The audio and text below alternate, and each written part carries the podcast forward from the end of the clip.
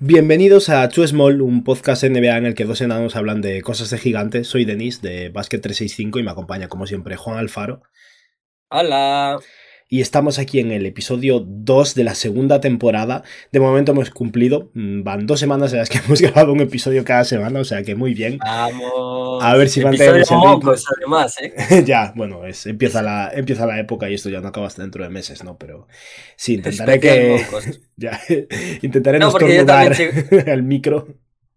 Yo también estoy acatarrado, entonces por eso. Ya, bueno, yo creo que esto, de eso, de verdad, va a ser así durante las próximas semanas. Es la transición, ha empezado a hacer frío esta semana, básicamente, para mí en Barcelona. En Ferrol un poco antes, creo, ¿no? Sí, bienvenidos a Tu Small, un podcast en el que dos mocosos hablan sobre un mundo gigante. Es un poco la misma línea, ¿no? bueno, llevamos un minuto de aire. ¡Vamos, humo! Hoy el plan es charlar un... Vamos a charlar un poco Juan y yo al principio, unos cuantos minutos, y luego em, hace un día os pedí en Twitter que nos pusierais preguntas y vamos a leer unas cuantas, iré, bueno, viendo por encima y las iremos leyendo y, e intentando contestar vuestras preguntas, a ver qué... ¿Qué grandes dudas no tenéis de cara a este comienzo de temporada, por ejemplo? Supongo que varias serán en esa línea. Porque es verdad que nada, llevamos muy poquito. ¿Cuántos, cuántos días van, Juan? ¿Tres? ¿Cuatro? Yo diría que tres. Martes, miércoles. No, cuatro. Van cuatro. cuatro, se jugaron dos días de solo dos partidos y dos días de muchísimos partidos. No estoy entendiendo muy bien el calendario de la NBA. El comienzo, sí. Les encanta empezar con solo dos partidos en los días importantes, lo cual Ok, bueno, yo qué sé, temas de Claro, pero al día siguiente jugaron todos. Y, el siguiente otra vez dos. Volvieron a jugar solo dos. Sí, no, no. De hecho, me, realmente me dolió porque yo los dos primeros días no pude ver. Y el siguiente día, el que podía ver, solo había dos partidos. Fue el Philadelphia. Eh, bueno, pero eran dos partidos. No, perdón, el Boston Knicks. El Boston Knicks. Y, pero bueno, eran dos partidos, pero claro, uno a la una y media de la mañana, el siguiente empieza a las cuatro y algo. Al final yo me vi el. Mm, un partido desde de las primeras tres jornadas. Me dolió bastante, la verdad. Un partido solo de, las, de los cuatro primeros días que llevamos, ¿has visto? Eh, sí, no he podido ver más. Eh, fue el. Ay, no, perdón. 76ers Bucks. Es que como he visto fragmentos de otras cosas, fue el 76ers Bucks. El único partido que he podido ver entero de verdad. Eh, es un caos. Luego he estado viendo mm, alguna cosilla de comienzos de partido de, las siguientes jornadas. Pero claro, te hacen ese bombardeo de partidos una semana o un día en el que tienes 10, 11 y puedes escoger 3, 4 en paralelo y al día siguiente hay uno, no sé. Bueno, el calendario NBA siempre es siempre raro en ese aspecto. Ahora se estabilizará seguro.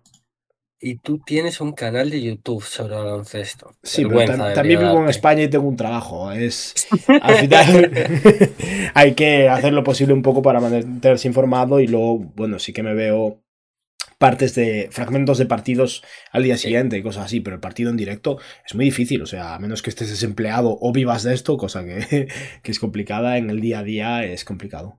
Pero bueno, a ver, yo normalmente lo que más suelo hacer, si hay, eh, lo que más me gusta hacer es ver un partido entero si se puede. Eh, de hecho, muchos, yo tengo puesto el modo este en el League Pass de sin spoilers. Por cierto, código de Denise en el League Pass. Eh, lo dejaremos por ahí en la descripción del podcast, ¿no? Ya que lo tienes. Sí, cierto, cierto. No se me había olvidado ya, increíble. Pues tengo. Pues sí, me han dado desde NBA un código de afiliado del League Pass, del, del, bueno, sí, del NBA League Pass, con lo que al final básicamente es el típico código que a vosotros os sale igual de precio, pero a mí me da un pequeño porcentaje. Así que si alguien no se ha suscrito y pretende hacerlo, mm, por favor que me pague dinero, que me hacen un favor. La apoyáis mucho. Es una locura que te tenga que meter yo las publis, eh. Bueno, es. Eh, porque es se te olvida.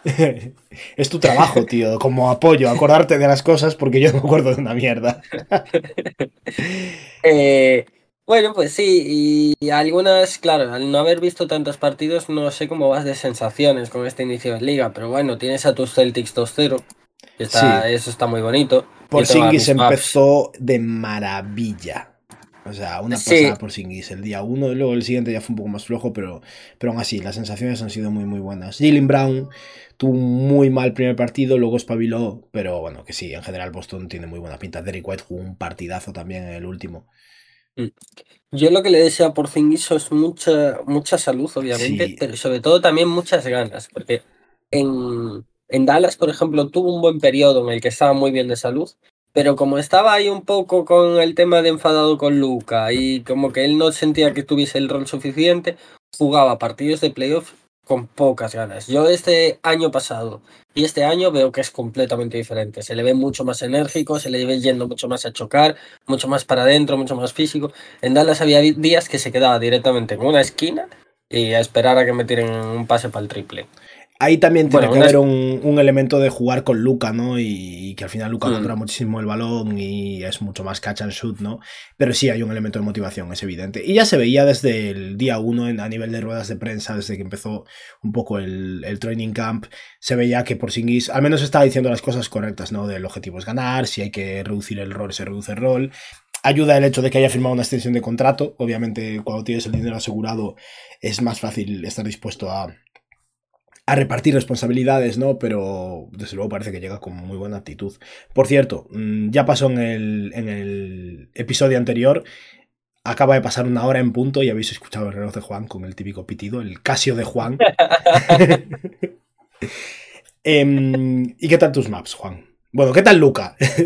Sobrado, ¿no? Luca yo creo que es la temporada en la que mejor condición física llega. Yo creo que el tema de que de, lo mal que fue el año pasado, de que estuvo el Mundial por en medio y, todo, no dio tiempo a que se pusiese gordo. Sí. Y, que, Se que se despreocupase tanto del baloncesto y tal, como le suele pasar. Y parece que está enfadado, tío. Parece que va. Que, que, este año quiere demostrar cosas. ¿Qué pasa? Que el equipo todavía es muy nuevo. No, no cohesiona muchas veces. O sea, Luca está teniendo que hacer un esfuerzo estratosférico para ganar partidos contra eh, los San y, Brooklyn, que es la primera vez que esa gente juega juntos prácticamente.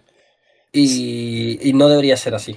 Y que, que Luca haya tenido un duelo con Cam Thomas es como bien por Cam Thomas, pero ¿qué está pasando? O sea, que llegaran a, ese nivel de, ¿no? de, de partido ajustado al final sea como sea, dos victorias para los Maps, que desde luego muy bien por ellos, y es lo que dices tú, Lucas está en la mejor forma en la que lo he visto en mucho tiempo. Em, yo creo que también hay un factor ahí porque al final Doncic es un, es un jugador muy competitivo y creo que no entrar ni siquiera en el play-in el año pasado y aún por encima que no le fuera demasiado bien en el Mundial, yo creo que le ha dolido. Y creo que tiene ganas de demostrar por eso también. Es que soy un jugador muy, muy, muy orgulloso. Sí, pero tener que hacerse un 49-10-7 para ganarle de 5 a Brooklyn, en Dallas además, o sea, en casa. y no solo eso, que no solo hacer esos puntos, sino que las canastas que él mete de estas que mete al final son de suerte. Es decir, has necesitado la suerte para ganar unos Brooklyn Nets con canto más eh, de cabeza de partido. O sea. Que ojo, que, que, no es que, que, no es que los Nets sean los Pistons y vayan a ganar 17 partidos, no, digamos, no decimos eso tampoco, pero al final el nivel de expectativas entre, entre un equipo y otro es diferente y, es que Lucas. No, lo que digo es que contra un equipo bien hecho, o sea, bien hecho no, o sea, con Unos Knicks incluso, por ejemplo. Que sí, unos, unos Knicks, unos, unos Nuggets, unos Caps incluso, ese partido lo pierdes. Ese, con ese partido, con ese final lo pierdes. Hmm. Porque te lo saben cerrar mucho mejor los Nets eh, pues están con poca experiencia, es normal.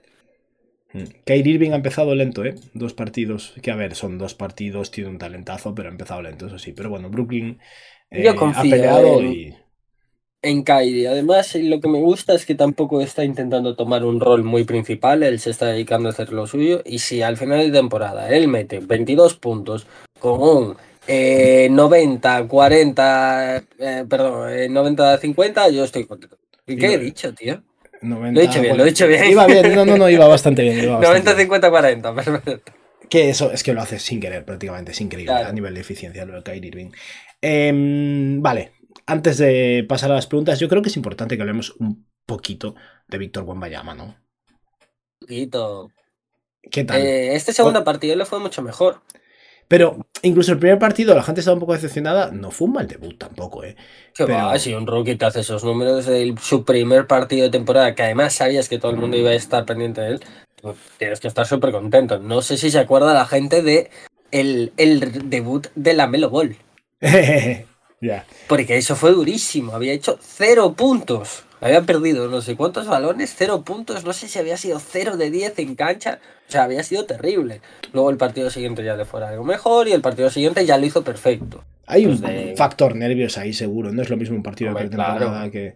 Y, y, es verdad, el triple, por ejemplo, no le ha entrado en absoluto. De hecho, Gombayama este último partido, 0 de 6 en triples, 37% en tiros de campo, porque obviamente si te tiras 6 triples y no, no, metes ninguno, te baja los porcentajes.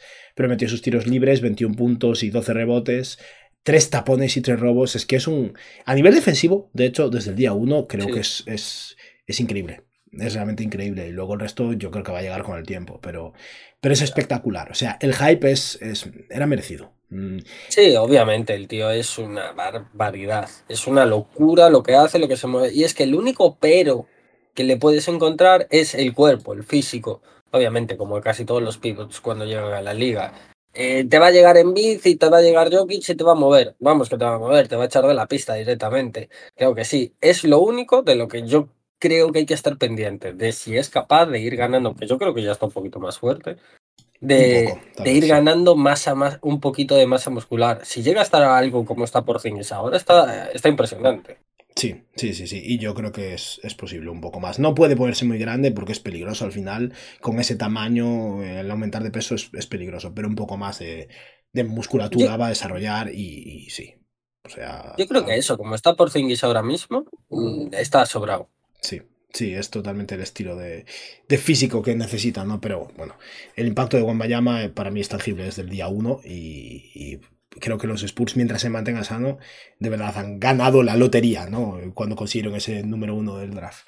Eh, por cierto, es verdad que le ganó San Antonio a los Rockets. Eh, los Rockets, vale, han, perdido contra los Spurs y de entrada los consideran un equipo superior.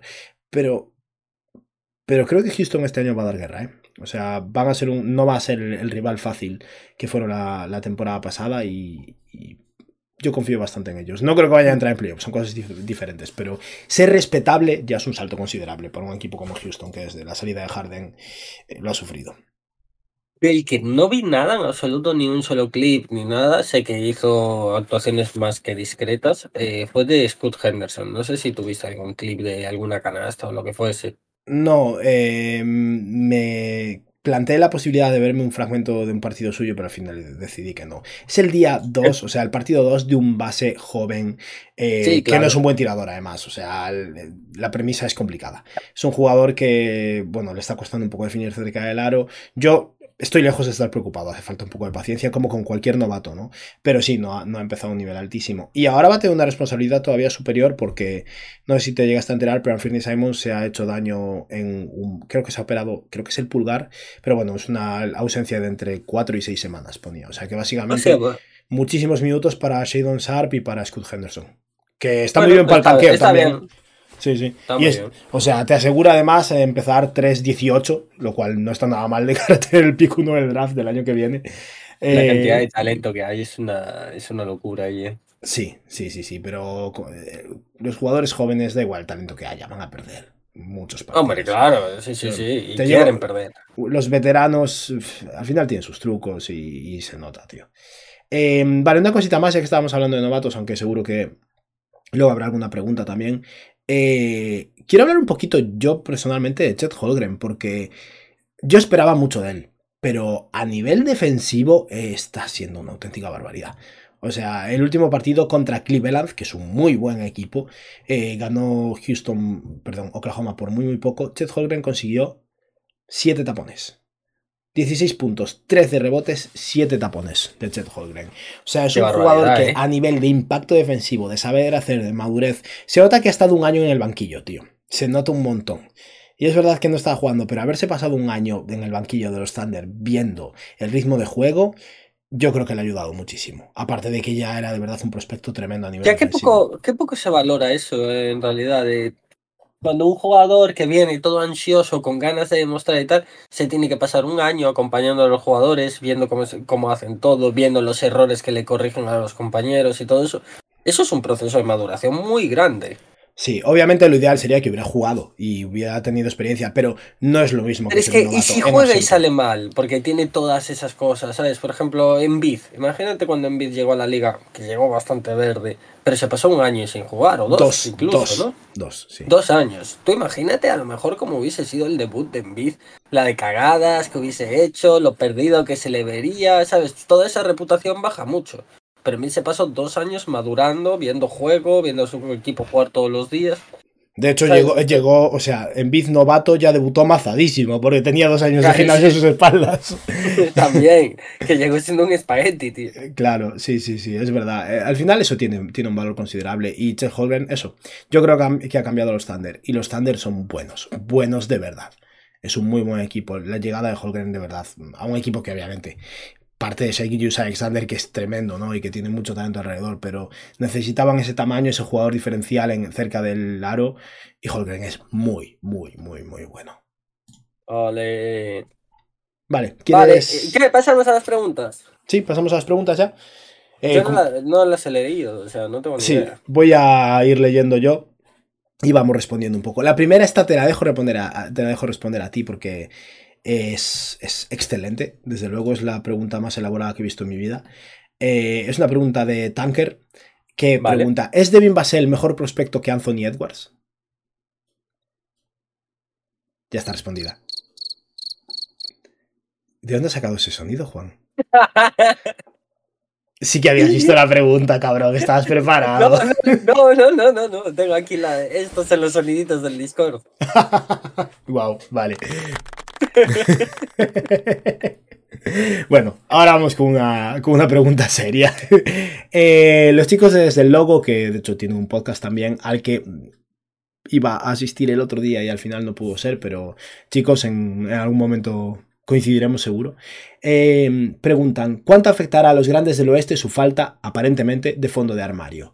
Con los grandes del oeste, eh, asumo que está hablando de los Denver Nuggets y de los Phoenix Suns, porque los Lakers, que supongo que será el otro equipo que se considera por ahí arriba, no considero que estén faltos de fondo de armario. Eh, ¿Tú qué crees?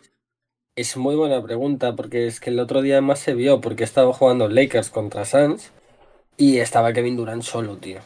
Porque además eh, no estaba ni Devin Booker ni Bradley Bill. Sí, Bradley Bill aún no ha debutado, de hecho. Y en los ratos que estaba Kevin Durant sentado, la peña se miraba rollo, aquí le doy la bola, tío. Venga, a eso para yo Kogi. no, Eric Gordon un poco, pero claro, Eric Gordon con 30, ¿qué tiene? 34 años debe tener Eric Gordon. Es un muy buen jugador por la mínima del veterano, pero es verdad que hay un problema ahí serio. Que es algo que, claro, es que cuando tienes tanto talento entre tres jugadores y te faltan dos, es que ya haces? Claro, ahí en este caso concreto justo te faltaban los dos. Entonces es, muy raro que llegue a pasar. Espero que no llegue a pasar porque sería una mierda de playoffs para estos Suns. Pero, pero, pero, pero. Ojito, ¿eh? yo creo que va a haber muchos refuerzos en febrero.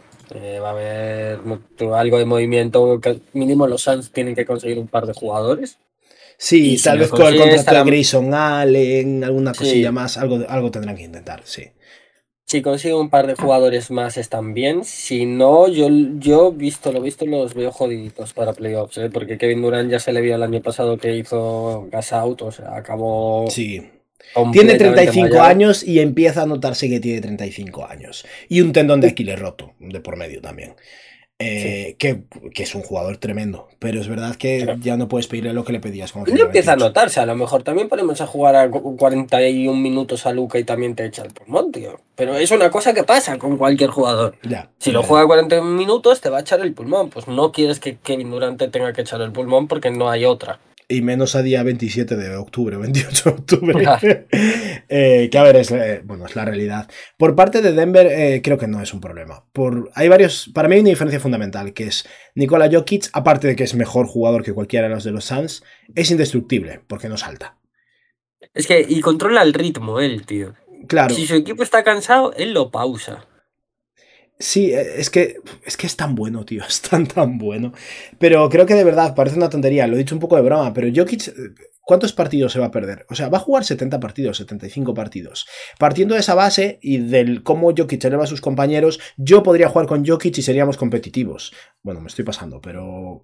Me pero me refiero, Jokic al final eleva el suelo del equipo a un nivel súper alto. Y luego puede que haya ausencias de Jamal Murray, de Gordon, otros jugadores. Pero mientras tengas a Jokic y alguna cosilla más, los Nuggets van a estar bien. Al menos en temporada regular. En playoffs, cuando la carga de minutos se eleve y la rotación se acorten, puede que sí que que note la ausencia sobre todo de Bruce Brown, ¿no? De ese, de ese gran jugador que de hecho a veces jugaba de titular incluso para ellos.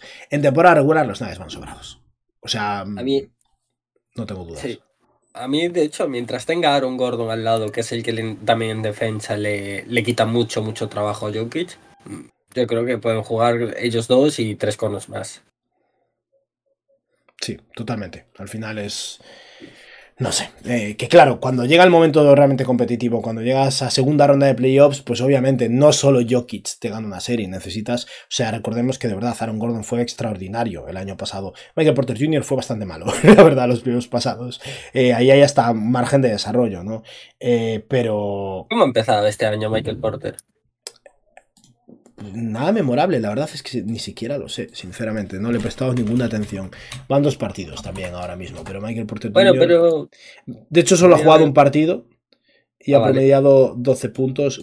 Ah, bueno, ha promediado. En un partido ha promediado 12 puntos y 12 rebotes y, bueno, sí, 2 de 90. Ah, pero bueno, es un partido. No, no ha empezado bien a nivel de tiro, pero bueno, es un partido. Tampoco creo que sea relevante. ¿Cómo, cómo va a ser así? Sí, yo lo estoy viendo, hizo 9 puntos y 13 rebotes. voy a jugar dos? Ah, entonces en Basketball Reference no está cargado todavía. Uy, qué mal Basketball Reference. Ya, qué vergüenza. Vamos a ver un segundito, te confirmo ahora. Michael Porter Jr. Sí, es verdad. Sí, Jugó los dos partidos. ¿eh? Sí, no estaba, no estaba bien cargado. Pues ha mejorado un poco sus promedios de, de tiro, pero bueno, que son dos partidos en los que ha promediado, pues. No, pero es un jugador 11 puntos a lo largo de la temporada, ¿eh? No, sí. Es... Su equipo lo necesita y es muy irregular. Sí, eh, y cuando Michael Porter Jr. está bien es que al final es una válvula de escape, porque la capacidad de tiro con ese tamaño facilita muchísimo las cosas a nivel ofensivo. Eh, o sea, ya sea para Jamal Murray o para Jokic, incluso para Aaron Gordon, el tener en una esquina o en movimiento de Aaron Gordon, incluso cortando a canasta, que lo hace, perdón, a Michael Porter Jr., incluso cortando a canasta que lo hace realmente bien. Y es que es gigantesco, es un tío muy alto. Eh, al final es alguien que que realmente les ayuda. En temporada regular da igual, sinceramente. Es que podrían cambiar a Michael Porter Jr. por Yuta Watanabe y van a estar bien igual. Pero cuando importa de verdad, pues sobre todo este año que están un poquito más cortos, porque esto es otro tema también. Mike Malone, el entrenador de los Denver Nuggets, odia a los novatos. O sea, ni un novato juega. Christian Brown el año pasado fue algo extraordinario. Eh, Julian Strauder este año, eh, que fue su pick de primera ronda en Summer League, eh, jugó bastante mal, de hecho, pero en pretemporada jugó de maravilla, fue de los mejores o el mejor novato de la pretemporada prácticamente. No ha visto el campo prácticamente. Em, también es verdad que es el partido 2. Habrá que esperar al partido 20 para ver qué ocurre o a que haya una pequeña lesión de que tal vez perdido esos tres partidos, pues tal vez ahí empezamos a, empecemos a ver minutos, ¿no? Pero mm, los Nuggets han reforzado mucho con jugadores jóvenes porque son baratos, los tienen bajo control por bastante tiempo y hay potencial de que salgan bien, pero tiene un entrenador al que no le gustan mucho los jugadores jóvenes, por lo que habrá que ver cómo balancean eso. Que tampoco quiero criticar a Mike Malone, acaba de ganar un anillo y me parece un entrenador sólido. No, no creo que sea extraordinario tampoco. Al final lo extraordinario ahí es Jokic y Jamal Murray, pero hace bien su trabajo, o al menos no estorba. Eh, pasamos a la siguiente pregunta, porque igual nos echamos 10. ya, ya, ya. Vale. me dijiste que había 31. Sí, a ver, a lo mejor no leemos las 31, iré pasando por encima. De hecho, esta la voy a pasar porque creo que es un poco densa, además, lo siento. Luego a lo mejor volvemos atrás, no voy a mencionar el nombre. Eh, vaya rata. Vale, pregunta de Billy yo. Eh, ¿Puede Damian Lillard ganar su primer MVP por encima de Giannis? Ah, a ver, es duro. No sé si en la historia se ha dado un MVP a un jugador que no es el mejor jugador de su equipo. A ver, puede que haya ocurrido alguna vez, pero eh, no, es que no va a pasar. O sea, a la hora de la verdad. Vale, Lillard, por cierto, el debut de Lillard con Milwaukee espectacular. 39 puntos, cerrando el partido en clutch, game time a tope. Pero la realidad es que aunque, o sea, un año extraordinario de Damian Lillard es un año promedio ya en Tocumpo. Yo para mí, para que los Bucks tengan que ser primeros o segundos de su conferencia, eh, Giannis tiene que jugar como siempre. Claro. O sea, el año pasado, que fue locura absoluta de Damian Lillard, el mejor año de su carrera a nivel de números. Lillard promedió 32 puntos, 5 rebotes y 7 asistencias, tirando un 46% en tiros de campo y bueno, con muchísimo volumen, un 37% desde 3. Jugando solo. jugando solo. Ya ni se hace un 30, 12, 6, tirando por encima de un 50% en tiros de campo. Es desastroso tirando tiros libres. Y de hecho ha habido una regresión y parece que sigue por ahí. Es algo preocupante. Pero da igual, es que Janis es mejor. Y es, o sea, no le puedes dar el MVP a Lillard, es imposible. Puede tener un año extraordinario, puede tener un año de primer equipo All NBA. Mm, No, es que es imposible, prácticamente imposible. Tendría que básicamente lesionarse Giannis y que Milwaukee sea el mejor equipo de la conferencia este, aún así, con Lillard haciendo una, la heroica. Básicamente. A ver, mm. que ojalá pasase. Estás. Ah, vale, ya está. Te escuchaba como. No, perdón. Eh, ojalá pasase porque todos queremos ser. A ver, pues que la narrativa de Lillard históricamente sea mejor para que se le considere un mejor jugador, ya que no ha tenido finales, no ha tenido anillos, no ha tenido premios eh, tochos, pues básicamente al final es que la NBA es así de dura y por eso también luego nos viene eh, nuestro tío que veía NBA y nos dice, pues en mi época jugaba no sé quién tal y te dice un nombre que tú dices, ¿quién será? Pues a lo mejor era el Lillard de la época, un tío que tú no le puedes decir a tus sobrinos cómo de bueno era, porque no ganó nada. Bueno, esperemos que este año, por ejemplo, pueda ganar un anillo, ¿sabes? Y que le vaya mejor, pero si no gana nada, es como Jimmy Butler. ¿Cómo le explico yo a mi sobrino dentro de 15 años que ese pibe era buenísimo. Claro, y, que, vaya a buscar a. ¿Quién era? Claro, y que vaya a buscar a Basketball Reference o donde sea los stats y vea que promedió 22.7 rebotes y, y 6 asistencias. Claro, y se pone un highlights de Jimmy Butler y no hay ninguna locura, porque tampoco es que Jimmy Butler sea un creador de highlights eh, bestial como es Kyrie Irving. Entonces, eh, mi sobrino me va a decir, este pibe era un puto choco. de hecho, ¿quién es históricamente? tienes, que, creerme. Viendo estadísticas, Kyrie Irving es mejor históricamente que Jimmy Butler. Y yo, en base a los últimos cuatro años, me niego rotundamente a aceptar algo así. O sea, lo que ha conseguido Butler es una auténtica locura. Ya, pero Kyrie Irving es una locura de jugador como, como Handler y encima tiene un anillo. Ya. Ya, ya, ya. Eh, lo que sí, por cierto, sobre lo del, lo del MVP de Lillard, yo no veo imposible que Damian Lillard se lleve un MVP de las finales si Milwaukee gana el anillo. Porque ah, Lillard es así de bueno. Estaría bien, claro, Lillard puede tener seis partidos épicos en las finales, son siete partidos épicos en las finales, y ser un MVP de las finales. Eso lo puede conseguir perfectamente, no me parece. Ya, y muy fácilmente la estrategia de un equipo puede ser para intentar parar a Yanis, entonces hmm. la actuación de Yanis baja y es la de Lillard la que brilla. Sí, estaría muy bonito. Sí, eso sí que es posible, pero MVP de la temporada regular no lo veo. No, no, yo no lo creo en absoluto. Ya va a haber gente otra vez como Jokic haciendo unos números que van a ser una bestialidad. Sí, totalmente. Eh, vale, pregunta de. Pasamos, ¿no? Que si no, no vamos, a estar aquí cuatro horas y media. Go, go, go, go, pregunta de Serigi Garchenko eh, pregunta, ¿qué se puede pedir por un jugador como Tobias Harris y quién podría interesarse por él? Eh, por contextualizar un poco, que a lo mejor tú no lo tienes tan claro, Tobias Harris termina su contrato este año y tiene un contrato de como 39 millones de dólares.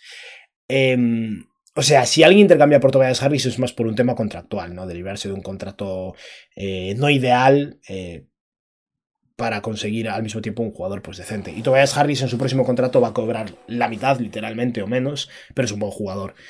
Pero olvídate un poco del contrato. ¿A quién le puede interesar Tobias Harris? Es que. Mm. Tiene que ser un equipo que necesite un 4 bien redondeado, sólido. Es que, que, que lo pueda pagar. No es, complicado. O sea, hay muchos. Yo creo que Tobias Harris es un buen jugador y además un jugador bastante. Eso, bastante versátil. En cierto modo te encaja en prácticamente cualquier lado. Un jugador con que es sólido reboteando, no es un completo desastre pasando el balón y es capaz de meter sus tiros. Y para mí ha evolucionado en defensa hasta no ser malo tampoco. Es un galapivot titular en la NBA. Yo creo que si eres, por ejemplo, Brooklyn y puedes hablar algo con él para luego renovarlo por un contrato decente, como algo así como 18 millones al año o algo así, podría estar bien y ya te aseguras tener un buen 4 para unos cuantos años para tu proyecto. Pero entonces estás, tú consideras a Ben un base, ¿no? Yo creo que también, que Ben viendo cómo le va ahora y cómo fue su mejor etapa, Ben creo que tiene que tener el balón en las manos. Sí, o sea, hay equipos en esa línea a los que puede ser interesante. Eh, yo qué sé, Toronto, si eh, acabase moviendo a Pascal Siakam a algún lado y quisiera seguir siendo competitivo, Tobias Harris una vez empieza a cobrar menos, como a la pivot en ese equipo, al lado de Ojinanovi, Jacob Polter, no estorba, encaja, tira un poco. Es, para mí es un jugador un poco estilo mm, Harrison Barnes. Está bien. Simplemente, claro, que cobra ahora es desorbitado.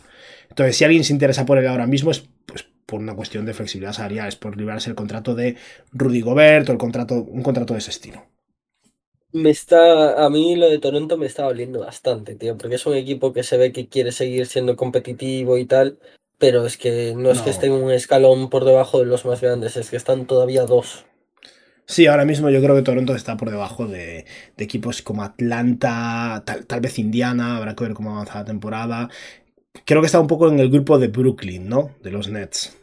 Está por mm. debajo de New York, de Cleveland. Claro, pero Brooklyn apostando a futuro y ellos no. O sea, Brooklyn tiene picks, aunque les faltan picks.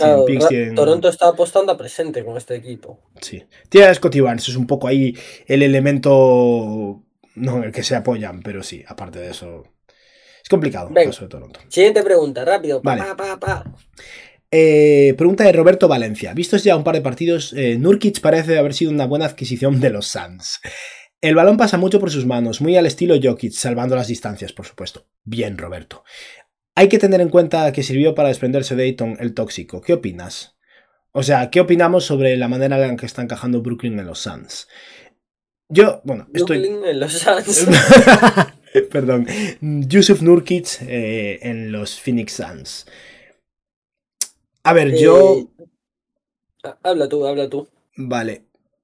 Lo que quiero decir sobre esto es que sí, Nurkic ha encajado muy bien a nivel ofensivo en los, en los de entrada.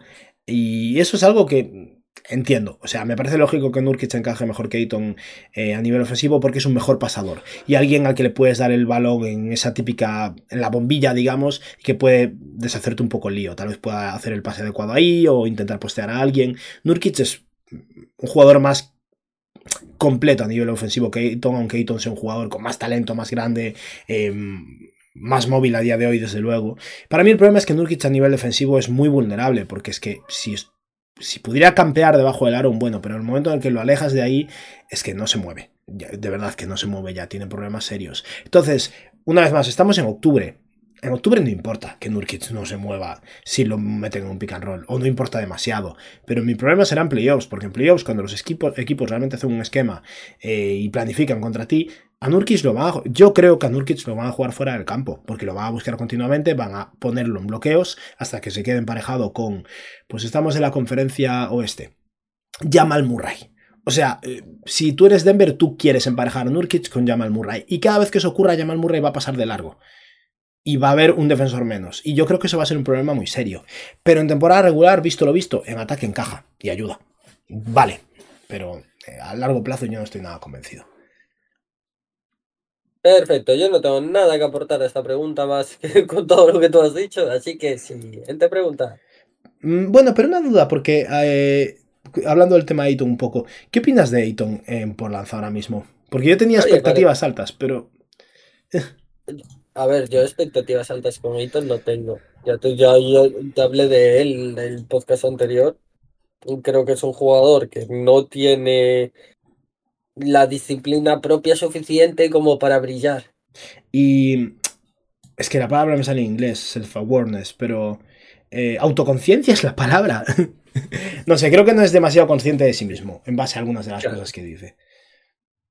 Pero, pero bueno, eh, ha promediado 13,5 rebotes en dos partidos. Bien. A ver, está, yo qué sé, si tiene un sitio donde estar, que sea Portland ahora mismo, me parece muy bien, porque allí se va a perder muchos partidos, que se vaya curtiendo, puede cometer errores los que quiera, y lo que pasa es que tampoco se le va a exigir. Entonces no es una cosa que no me gusta, porque se va a seguir dejando llevar. No sé, yo creo que Ayton va, como siga en esta línea que está ahora, va a acabar siendo un pivot normalito, normalito de la liga. Sí, es posible, es posible. Me da pena, ¿eh? pero yo eh, veo un, creía que había posibilidades ahí de que con el cambio de, equipo el rumbo cambiara un poco, pero veo un declive considerable y no sé, habrá que ver si es capaz de frenarlo o no. Vale, siguiente pues pregunta. De Oriol Prat, o Uriol Prat, perdón. ¿Quién traspasará a la mitad del equipo antes, Atlanta o Chicago? Uy, qué buena pregunta, ¿eh? Es que, imagínate que Atlanta queda fuera de playoffs este año. Vale. ¿Qué haces? Uf. A ver, me parecería. Al final, Atlanta no ha estado a la altura de ese momento en el que llegaron a finales de conferencia, pero pese a todo, pues han sido competitivos relativamente. El año pasado llegaron a entrar en playoffs una vez más. Yo creo que Atlanta, a día de hoy, para mí a nivel jerárquico en la conferencia este, está por encima de Chicago. Pero si Atlanta se queda fuera de playoffs, es muy duro y algo probablemente vayan a tener que cambiar. Acaban de extender a un Yeko Kongu, acaban de extender a Dejonte Murray. ¿Tú crees que si eso ocurre dentro de un año la narrativa de Trey Young volverá a ganar fuerza y, y tal vez acabe en otro lado Trey Young? No, yo la verdad creo que la, a la respuesta entre Atlanta y Chicago, Es eh, Chicago. creo que la tengo bastante claro en que es Chicago. Sí, porque sí, sus sí. jugadores ya están mucho más mayores. Yo que sé, de Mar de Rosen muy fácilmente se puede ir para cualquier lado. Si este año ve que el equipo no es competitivo, pues que ya intenta empezar a perseguir un anillo como sea. Sí. Eh, Lavín ya había amenazado con irse a otros proyectos varias veces, entonces no me parecería nada raro. Y sin embargo, Atlanta tiene su estrella joven mucho más marcada, que es Trey y la pillaron a través del draft. Y ellos, yo creo que siempre van a seguir apostando por intentar conseguir otra estrella para él, para, para intentar montar un equipo con él. Antes que intentar intercambiar a Trey Young por otra estrella. Sí. No, y a ver, yo creo, me imagino Atlanta, aun si fracasan estrepitosamente este año y les va realmente mal, que no creo que vaya a ocurrir tampoco. Eh, como mínimo es lo que dices tú, mm, un año más de intentar darle una vuelta, mover a Bogdanovich y a DeAndre Hunter y un pick y no sé qué, intentar cambiar un poco la situación. eh, veo antes de que realmente intenten hacer algo radical. Chicago es que es ahora o ahora. O sea, Chicago, bueno, es que hice Ya. un vídeo sobre esto hace nada. Para mí tienen que plantearse muy seriamente mover a DeRozan, a Caruso, mover a los jugadores que tienen valor y, y reconstruir, porque es que para mí están en tierra de nadie. Lo de Alonso Ball es una auténtica desgracia, pero, pero, pero es que les ha matado las, el Sí, proyecto. Alonso Ball era muy bueno, tío, muy bueno. Es una pena. El Alonso Ball era un base que me encantaba, tío. Súper, súper eficiente. No quería ser protagonista de nada. Muy buen defensor. Era muy bueno, muy, muy, muy bueno. Sí, y fue un, para mí fue un- en su momento un fichajazo y un muy buen contrato. Pero claro, en el momento que eso se desmoronó, es que se desmoronó todo. Fue una, una auténtica pena. Y estamos hablando de él en pasado, pero es que yo de verdad creo que está acabado. A mí me da pena, pero yo no creo que haya vuelta atrás. Es que lleva mucho tiempo, tío. Y la rodilla es problemática, muy problemática. Es muy duro, es muy duro. A ver, que él como es un base de jugar tranquilo, dando muy buenos pases, eh, muy, todo muy estudiado y tal, pues podría tener su hueco como un base suplente en cualquier equipo, ¿sabes? Y sí puede volver a jugar. Pero desde luego yo creo que como titular firme de un equipo base durante años en la liga, uff. Uf. Ya. ¿Cuántos, años lleva ya sin jugar? Eh, yo diría que dos y medio. Tal vez Y es medio. que no hay expectativa de que vuelva. No, no, no, no. Uno y medio, pero ya se sabe que va a perderse este año. ¿No? O sea, mínimo dos y medio se va a pasar. Sí, mínimo dos y medio. Porque se lesionó como en enero o algo así de su primer año en Chicago. Acabó todo ese año. La temporada pasada fue su segundo año de Chicago. Y esta ya sabemos que no va a jugar. Su tercer año en Chicago. O sea, ha jugado mm, desde el comienzo de la temporada hasta enero de su primer año en Chicago y va a acabar el tercer año sin haber jugado más. Es que no Sí, pinta sí. nada bien. Ya, no pinta nada, nada, nada bien. No. Bueno, es una pena, pero Sí. es, es, es la que hay. Al final hay cientos y cientos de jugadores en la NBA y a algunos le tiene que tocar. Sí, sí, pero bueno, al final. eh, siempre es equipos, o sea, siempre acaban siendo jugadores que son integrales para el proyecto de un. No sé, es. Y a mí me da pena por Nah, Chicago, lo que porque. pasa es que también cuando pasa con otro, pues que, que no es relevante, pues simplemente Ya, no lo- se le da importancia y lo olvidas. Eso es verdad, eso es verdad. Ah, pues este tío que estaba con un contrato dual se acaba de partir la rodilla. Bueno, pues ya sabes que no va a volver a jugar en la NBA, pero lo- ya lo olvidas y mira. Sí, sí, es, cierto. No es lo mismo que cuando ves ahí, cuando es, bueno, un hombre tan conocido, fue el segundo pick del draft, cobra 20 millones, es como que está muy presente, ¿no? Es Eh, muy bueno. famoso por el tema del padre, el no Sí. sé qué, del hermano. Ese tiene, tiene mucha trascendencia. Sí, y era una mega estrella de instituto al final, con todo el tema familiar y tal. Eh, vale, bueno, ¿hay alguna pregunta más de quién será el primer equipo en reconstruir? Yo creo que es en la misma línea, ¿no? Yo creo que ahora mismo Chicago es el principal candidato a, a de verdad desmontar el proyecto. Y Toronto. Y Toronto. Pero entre los dos, ¿quién crees que...? Uf. Uf, es que Toronto yo lo veo muy mal, ¿eh? A ver, Masai diría, di- dijo unas cosas en las ruedas de prensa sobre Pascal Siakam, de que primero tiene que demostrar eh, un rollo, no, no tan abiertamente, pero en cierto modo lo llamó, básicamente lo llamó egoísta y dijo que necesitaba un cambio de actitud antes de, de, tener todo claro. Tenían que ver que encajaba con el entrenador. Y de hecho, bueno, esta pregunta la hacía un periodista muy típico que sigue a los Raptors, ¿no? O sea, ¿en qué momento llega un entrenador nuevo a un equipo y te preocupas de que tu jugador franquicia calibre el NBA encaje con el entrenador para extenderlo? O sea, eh, son unas. Al final, una manera de, de no responder a las preguntas y dejarlo pasar raras. Mm, no pinta bien la situación de Siakam con, con los Raptors o con Masayo Ujiri al menos. Y eso es verdad que es un elemento que puede cambiar mucho la cosa, porque si mueven a Siakam, que desmonten. O sea, tal vez no desmonten del todo, porque al final tienes a Scotty Barnes, tienes a varias cosas más, pero no vas a ningún lado. Si, si mueves a tu jugador del NBA, no vas a por un No, yo me quedaría con Scotty Barnes y, y si puedo con Ojo y, y, todo el mundo del todo. Y, y el, y el señor Dick que lo acaban de drafear con el pick 13. no, yo todavía no conozco al señor no, tengo el placer.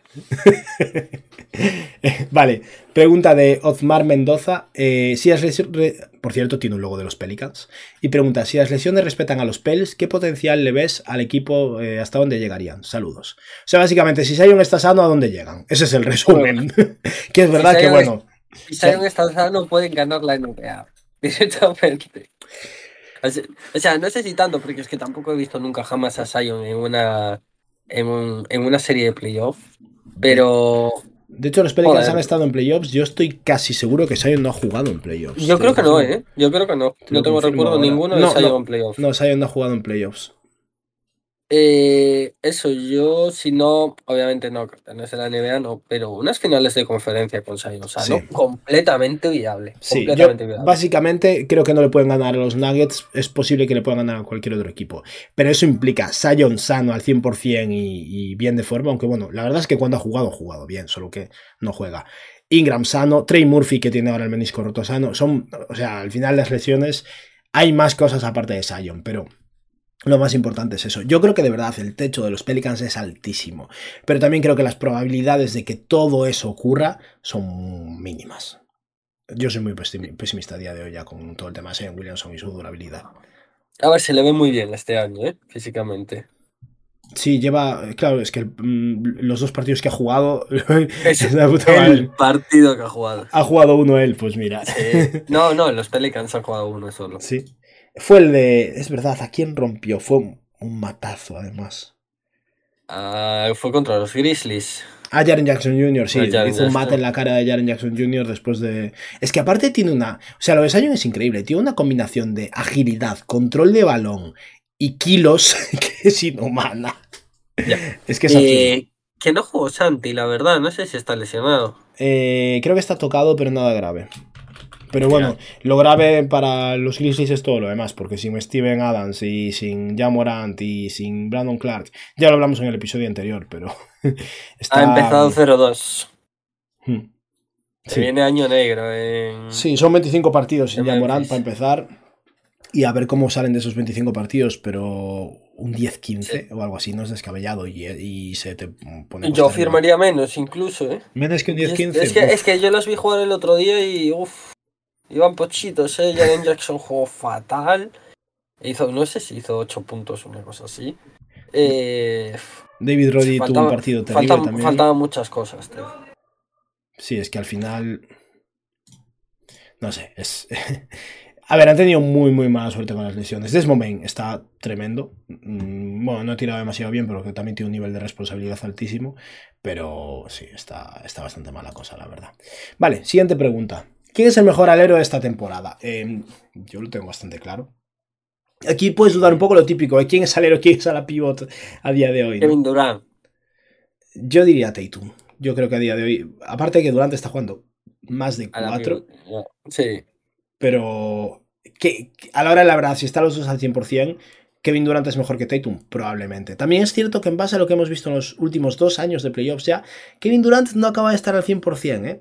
No, pero bueno, es Kevin Durant. Es Kevin Durant, es una buena respuesta. pero sí, eh, a ver, supongo que Tatum, pero a ver, ¿qué más? ¿Qué más? Tú qué haces tier list y cosas, ¿qué más chicha tendríamos? A ver, Jimmy Butler es un alero también. Jimmy, Butler es un muy buen alero, la verdad, pero claro, nivel defensivo es mejor que Tatum, Tatum es bueno también en defensa, de decir. Hombre, Tatum es... impresionante en defensa. Butler es mejor. Y es un bicharraco. Es que lo de Tatum es increíble. Lo grande que es. No eres consciente cuando lo, ves así en el día a día, pero de repente te fijas y es como, Dios, este tío es muy, muy grande. Mm, pues sí, es Jason Tatum entonces. Sí.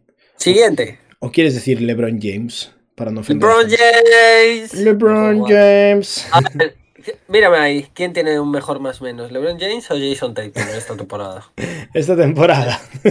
ya te lo digo yo. LeBron James tiene un más 50. Tiene un más 50. Sí, sí, creo que sí. vale.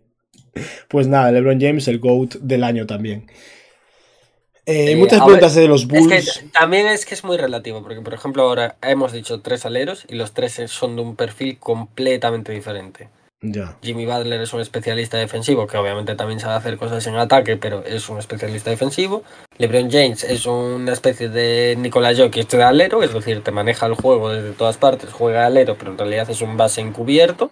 Mm. Y Jason Tatum, que es todo lo contrario, un base encubierto. Sí, está evolucionando como pasador, pero es un, sí, es, es mucho más alero prototipo, ¿no? Un buen tamaño, defensa y muchísima anotación.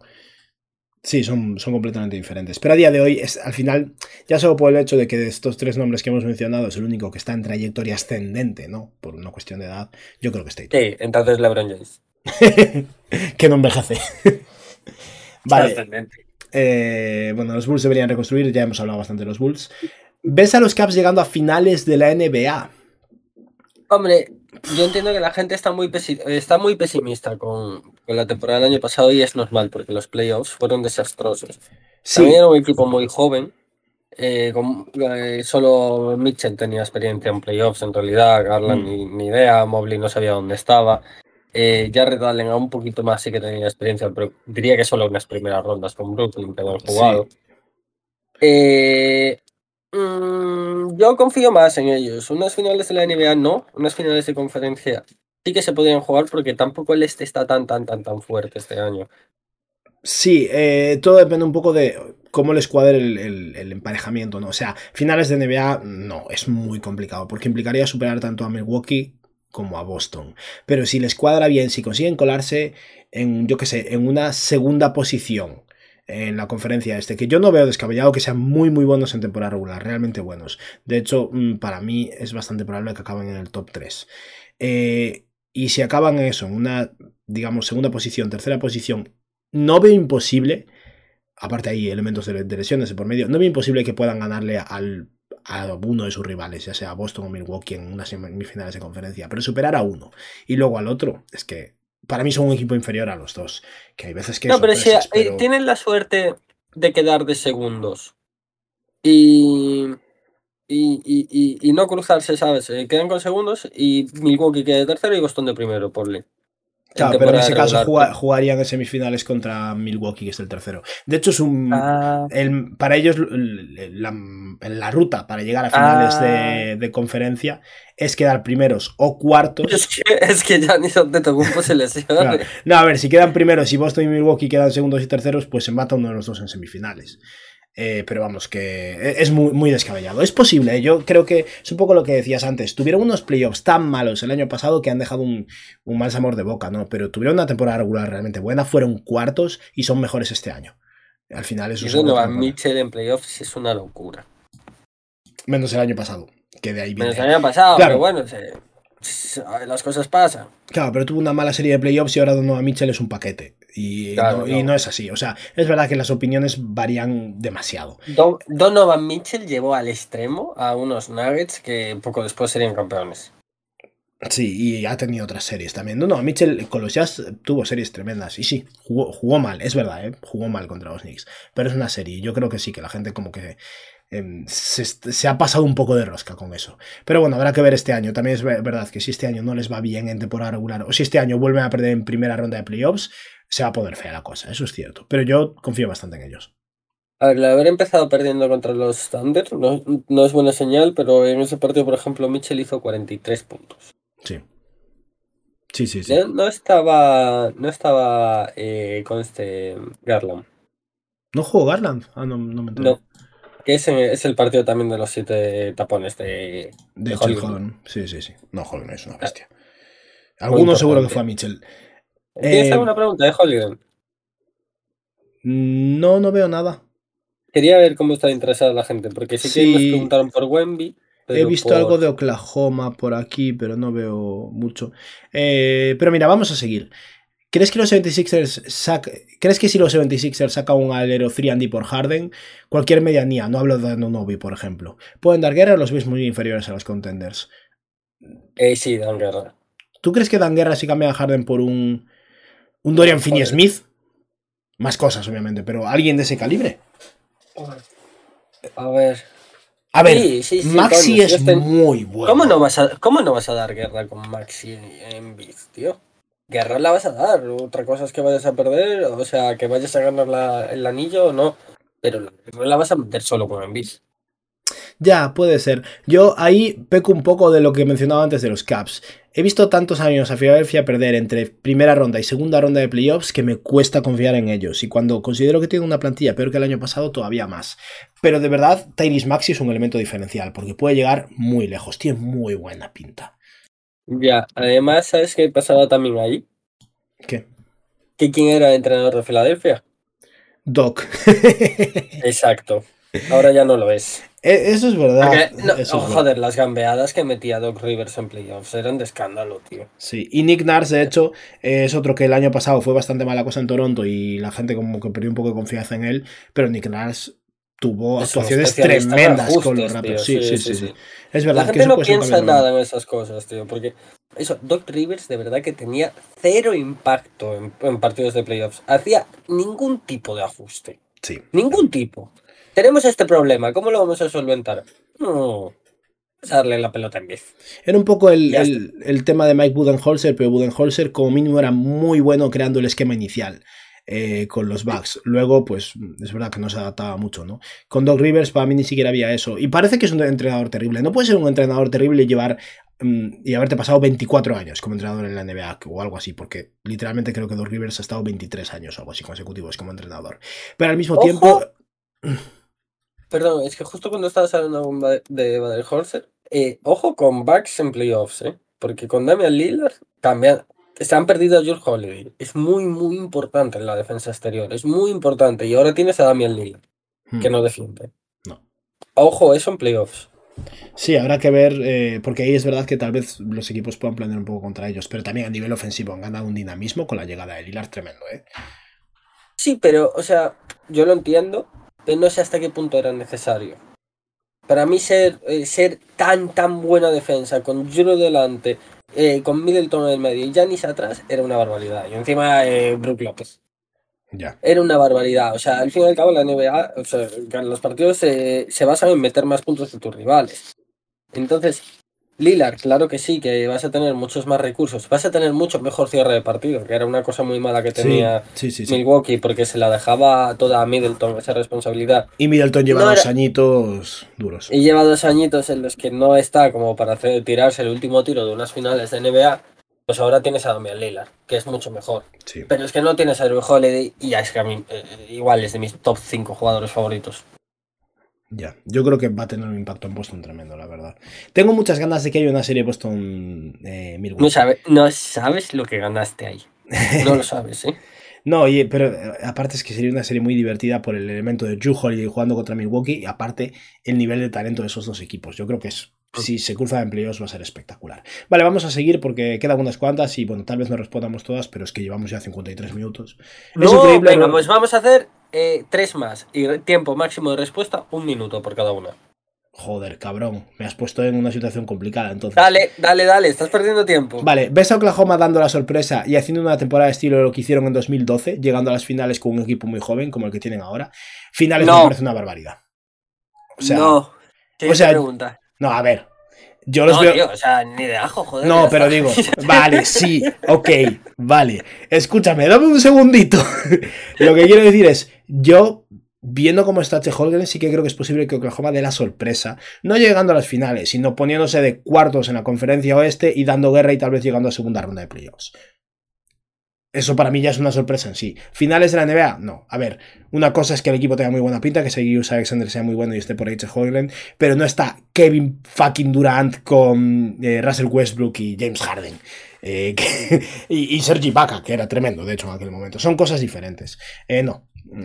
es demasiado. ¿Habéis visto cómo está el oeste? Para creernos que porque han metido un rookie, que es la hostia, que este joven, un rookie defensivo de la hostia, van a coger y en playoffs pasar eh, tres rondas seguidas y llegar a las finales de la NBA. Es una barbaridad, es una, es Ojalá. Ojalá, a mí me encanta Oklahoma, pero ni de broma. Me gusta, mm, me gusta el equipo. Me gusta la equipación, que cuando no soy fan de un equipo, para mí es un extra. Me gusta la equipación, me gustan bastante esos jugadores. Su entrenador me parece buenísimo. Eh, le deseo lo mejor a Oklahoma, la verdad. Shea es tremendo, es súper divertido además eh, verlo jugar. Soy hiper fan de Jalen Williams. Hay muchísimas cosas que me gustan de Oklahoma. Espero que les vaya guay. Pero finales de la NBA es una locura. O sea, Jokic le va a dar dos collajas a Chet Holgren y de hecho hablábamos antes de tema de peso. Eh, ¿Has visto el culo de Jokic? es que hay una diferencia ahí tremenda. Siguiente pregunta. Vale, vale, vale. Esta es interesante. Pregunta de Santiago Núñez. ¿Cuánta relevancia y prestigio tendrá el In-Season Tournament en comparación con el resto de la temporada? No tengo ni idea. No lo tengo. Justo, la verdad, hoy estaba viendo un vídeo de drafteados que hablaba sobre el tema. Un saludo para la competencia. que, bueno, ya sabéis que aquí y que a mí me encantan, son majísimos. Eh, pues eh, no tengo ni la menor idea, no sé cuánta importancia le van a dar los equipos. Yo espero que mucho, porque la NBA le está dando bastante importancia dentro de lo que cabe, pero es que yo creo que la gente ni se está enterando. A ver, aún no he empezado, pero cuando empiece yo creo que le harán bastante push también, intentarán promocionarlo bastante. Es que acaba de empezar la temporada, la gente va a estar muy confundida. Claro, pero por eso yo creo que básicamente dan como 10 días o así de margen y luego empieza. Pero yo, a mí personalmente me interesa, desde luego también, yo soy un fricazo. Si no me interesa a mí, no le va a interesar ni a, ni a los padres. a mí me encanta, ¿eh? A mí me encanta el concepto. Pero lo que diré a nivel de relevancia y prestigio, que es lo que pregunta ahí Santiago Núñez, eh, una cosa diré, que es que tú, dentro, ¿tú te acuerdas de quién quedó de primero en cada conferencia hace dos años? ¿Te acuerdas de quién quedó de primero en el oeste hace dos años? Porque yo no. A ver, si hago memoria, seguramente sí. Pero a nadie le importa. Y desde luego, ¿quién quedó primero en 2007? No le importa a nadie. A lo mejor quedar campeón del In-Season Tournament de la temporada 2023-2024 sí que es algo que recuerdas y sale marcado en, yo qué sé, en Basketball Reference. Ya eso le da un valor añadido eh, dentro de tres años. Yo creo que en ese aspecto sí que puede tener más prestigio y relevancia que la temporada regular. Lo que pasa es que la temporada regular deriva en los playoffs y eso es lo importante al final. ¿Me sabrías decir el top 4 de los últimos eh, de la temporada hace dos años en el oeste? espera, temporada de hace dos años. Fue la temporada que ganaron. 22. 21-22 fue el año que ganaron los Warriors, ¿no? Sí. el top 4. Bueno, no tengo ni puta idea. Tienes que eh, pensar en esos playoffs y los reconstruyes. Ya. Eh, los Warriors creo que fueron cuartos. Así que voy a decir Warriors. Grizzlies, fue el año, el primer año de los Grizzlies potente. Em, Warriors, Grizzlies. Supongo que los Nuggets, pero no estoy convencido del todo. Y tal vez los Jazz aún estaban ahí arriba. Pero puedo los primeros son los Suns, que fue el año este. Ah, fue el año potente. Sí, sí, sí, vale. Segundo son los Grizzlies. Tercero los Warriors. Y cuarto los Maps. Que si lo recuerdas, es el playoffs de Warriors contra Maps y luego playoffs de Warriors contra Grizzlies. Claro, sí, sí, sí. Fue el, meme de, de Luca y de Ben Booker, de hecho. Sí. Pues eso, que al final eso se olvida totalmente. En ese aspecto puede que el In-Season Tournament sea interesante, pero bueno, habrá que ver cómo avanza. Eh, vale, hacemos última pregunta. Última. Vale. Última. Vuelve, otro más por aquí pregunta si Lillard puede ganar el MVP. Hay gente con muchas ganas, ¿eh? No. Eh...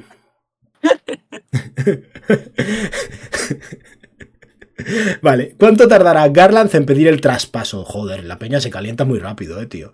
¿Es eso o seguir en la sombra de Mitchell? Y si por Sigis y Holiday funciona medianamente bien, nos ha colado dos, por eso la escogí. Eh, ¿Puede haber traspaso por Jalen Brown? Rollo Brown a cambio de más fondo de armario un saludo. Eh, pregunta de Basketfield Paradox, por cierto. Vale, primero. Un saludo, Paradox, pero haciéndome la trampiña de meterme dos preguntas, has hecho que me olvide la primera. eh, ¿Cuánto tardará Garland en pedir en traspaso? A mí me parece que eso es una calentada. Garland firmó el año pasado una extensión. Tiene cinco años de contrato en Cleveland. Tiene, ¿Qué tiene? 24 años. Y no es ese tipo de tío. Eso es lo otro que iba a decir. A mí, por personalidad, Garland me parece un tío aparte de que parece un jugador que funciona muy bien a nivel de química, ¿no? Un buen tío en general, me parece alguien que no tiene demasiados problemas de ego. Él tiene ya su dinero asegurado, es un buen jugador, ya ha sido una vez All-Star, seguramente lo vaya a ser más. Eh, y yo creo que eso, el hecho de que esté un poco a la sombra de Donovan Mitchell es en parte decisión de Darius Garland porque es, para mí es alguien mucho más más base en el fondo. Tiene muchísimo talento ofensivo, pero es alguien al que le gusta repartir juego, delegar en otro compañero. Me parece un número 2 al final. Y tal vez el número uno ideal no sea Donovan Mitchell, pero es alguien que creo que está cómodo en ese rol, ¿no? A mí eso no me preocupa. Yo veo a mucha gente preocupadísima de que Mitchell eh, arruine la carrera de Darius Garland. Yo no lo veo así para nada, la verdad. Lit. Eh, pues sí. Yo, la verdad, em, yo confío en el proyecto. Ya hablamos antes un poco de los Caps. Yo confío en ese proyecto y creo que si se va alguien sería Donovan. Sí, bueno, ya sea de manera voluntaria o involuntaria. Al final le quedan dos años de contrato y quién sabe lo que puede pasar ahí. Y la otra de Porzingis, Holly y demás. Básicamente, si funciona el proyecto de Boston ahora mismo, ¿es posible que acabe intercambiando a Jalen Brown para modificar un poco la situación? Sí, o sea, Boston extendió a Jalen Brown porque necesitaban extenderlo para tener esa garantía, ¿no? A largo plazo es insostenible pagarle a todo el mundo. Y si Holiday funciona de maravilla y acaban llegando a un acuerdo con él, cabe la posibilidad de que Jalen Brown sea intercambiado. Alguien va a tener que irse, o Derrick White, o Jalen Brown, o eh, alguien que no es Tatum se va a ir. Así que yo no veo imposible que sea Jalen Brown. Todo depende de cómo juegue, qué mercado tenga, cómo esté jugando el resto del equipo. Para mí no es imposible en absoluto. Pero tal vez dure un pues par de años. Completamente. Y venga, vamos a regalarles una más. Ahora que dijimos que era la última, le regalamos una más. Ahora que ya me he salido de la pantalla, porque fue en plan, vale, acabamos. Dame un segundo, venga, una más. Una más para la gente. Eh, vale, vamos a ver, última pregunta. Mm, venga, Pati. Eh, ¿Cuál es el techo de los maps este año? Y sobre todo de Luca, que ha arrancado muy bien en este opener. Pregunta de Llorente. Asumo que no es el exjugador de la selección española. Pero he de decir que eh, tiene un, de imagen.